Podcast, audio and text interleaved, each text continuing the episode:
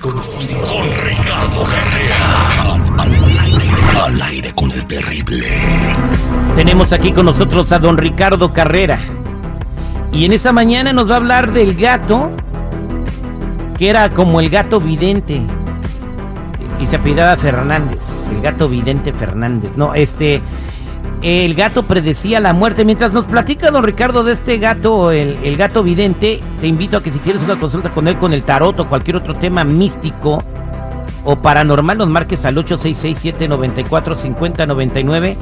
866-794-5099. Don Ricardo, buenos días. ¿Qué tal? Buenos días para todos. Don Ricardo Carrera, platíqueme usted este gato. Sí, correcto, terrible. Esta historia es real. Esto ocurrió en un asilo de ancianos de Rhode Island. Oscar era un gato de la calle y un médico lo llevó a la clínica como mascota. Era muy asustadizo y tardó unos seis meses en adaptarse a su nuevo hogar. Cuando ganó confianza se instaló en el tercer piso, que era justo donde estaban los enfermos terminales. Un día, el gato subió a la cama de una paciente que tenía un coágulo en una pierna, se acurrucó a su lado y esperó ahí hasta que la paciente a las pocas horas falleció. Pero lo que pudo haber sido solo una casualidad empezó a repetirse en forma sistemática. Cuando el gato subía a la cama de un paciente y se quedaba ahí, a las pocas horas ese paciente fallecía una muerte, dos muertes. Recién cuando llegaron unas 10 o 20 coincidencias se convencieron de que Oscar podía predecir quién iba a fallecer y llegó a detectar más de 100 fallecimientos. Cuando el gato subía a la cama de un paciente y se quedaba ahí, el personal corría entonces a avisar a sus familiares que estaba muriendo para que se despidieran. Y empezó el problema para los médicos, porque la ciencia médica se enfrentaba a algo que estaba viendo, que estaba ocurriendo, pero que no podía explicar. Hasta llegaron a decir que el gato olía algo que despedía el cuerpo de los moribundos. Un disparate, porque si fuera así pasaría siempre y eso nunca pasa. La realidad es mucho más simple, pero la ciencia médica no la estudia. Perros y gatos ven entidades espirituales, entidades que en este caso se acercan para ayudar al proceso de los que tienen que partir. Lo mismo que pasa cuando un perro o un gato se queda mirando fijo un rincón en cualquiera de nuestras casas. Eso es porque ahí están viendo entidades espirituales. Pero el caso de este gato Oscar es distinto porque ocurrió en una clínica médica y rodeado de médicos. La realidad está ahí, terrible, y ya no pueden negarla. Eh, don Ricardo Carrera, ¿qué pasa de repente? Nosotros tenemos mascotas perros y cuando el perro está así en, en un lugar donde está todo tranquilo y se pone a ladrar como loco, como si estuviera asustado.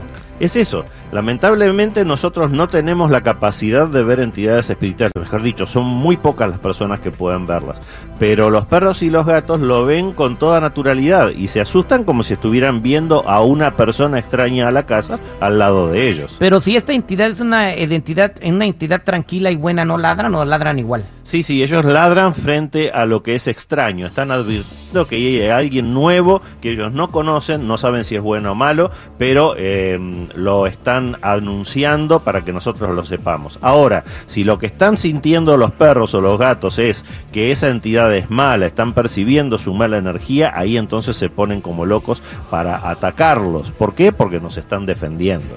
Exactamente, están cuidando el territorio. Claro. Entonces, si un perro así de la nada va ahí como a media sala y alza la patita y se orina, está orinándose en un fantasma, ¿no? Marcando el territorio. Vámonos eh, a la línea telefónica 866-794-5099. Tenemos a Carla en la línea telefónica. Carla, buenos días, ¿cómo estás? Buenos días. Solo Adelante. quiero saber por qué me, me he sentido así como en- enferma de salir de un hospital. Eh, me he sentido muy mal, como no, no, no sé a qué se deba eso. ¿Y en el hospital qué te dijeron que tenías? Ah, bueno, porque yo tengo una enfermedad y me internaron, pero ya después de ahí ya no, como no me he sentido igual.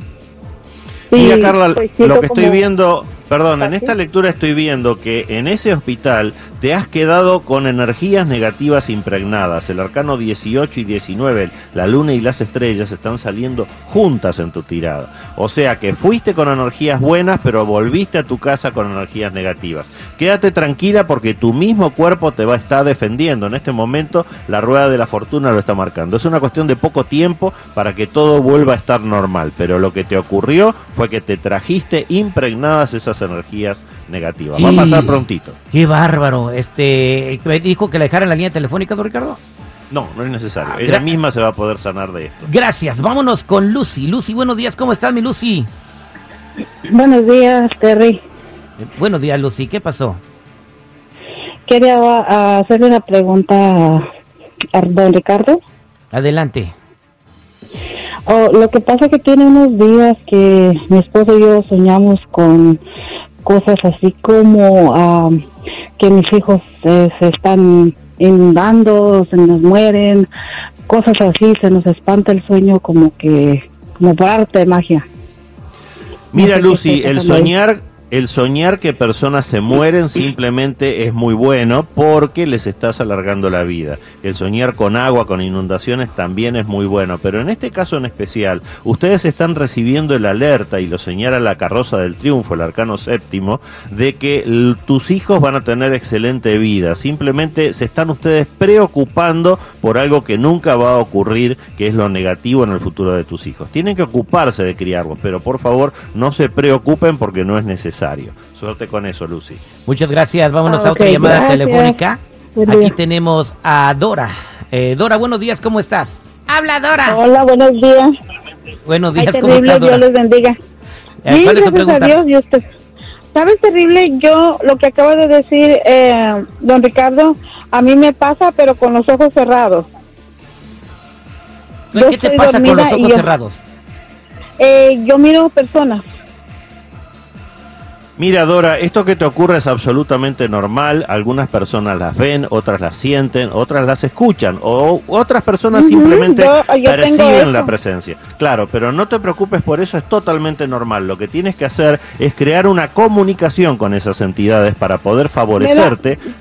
Ajá, Yo te me dan entiendo. miedo a veces. Yo te entiendo. Me dan, eh, ah, Dora, es el miedo a lo desconocido. Todo lo que nos da miedo Sí. es porque no lo conocemos. Si tú empiezas de a poquito a tratar de conversar con ellas, te vas a dar cuenta de que están ahí Ah, para ayudarte.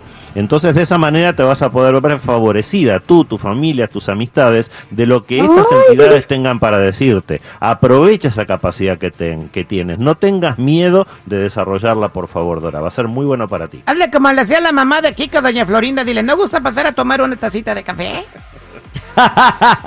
Gracias, Dora. Para toda la gente que está en espera, con mucho gusto, don Ricardo Carrera se va a comunicar con cada uno de ustedes. Y la gente que quiera hablar don Ricardo, ¿cómo lo encuentran? Los que necesiten una consulta en privado conmigo me ubican en el 626-554-0300. Nuevamente, 626-554-0300 o en todas las redes sociales como Metafísico Ricardo Carrera.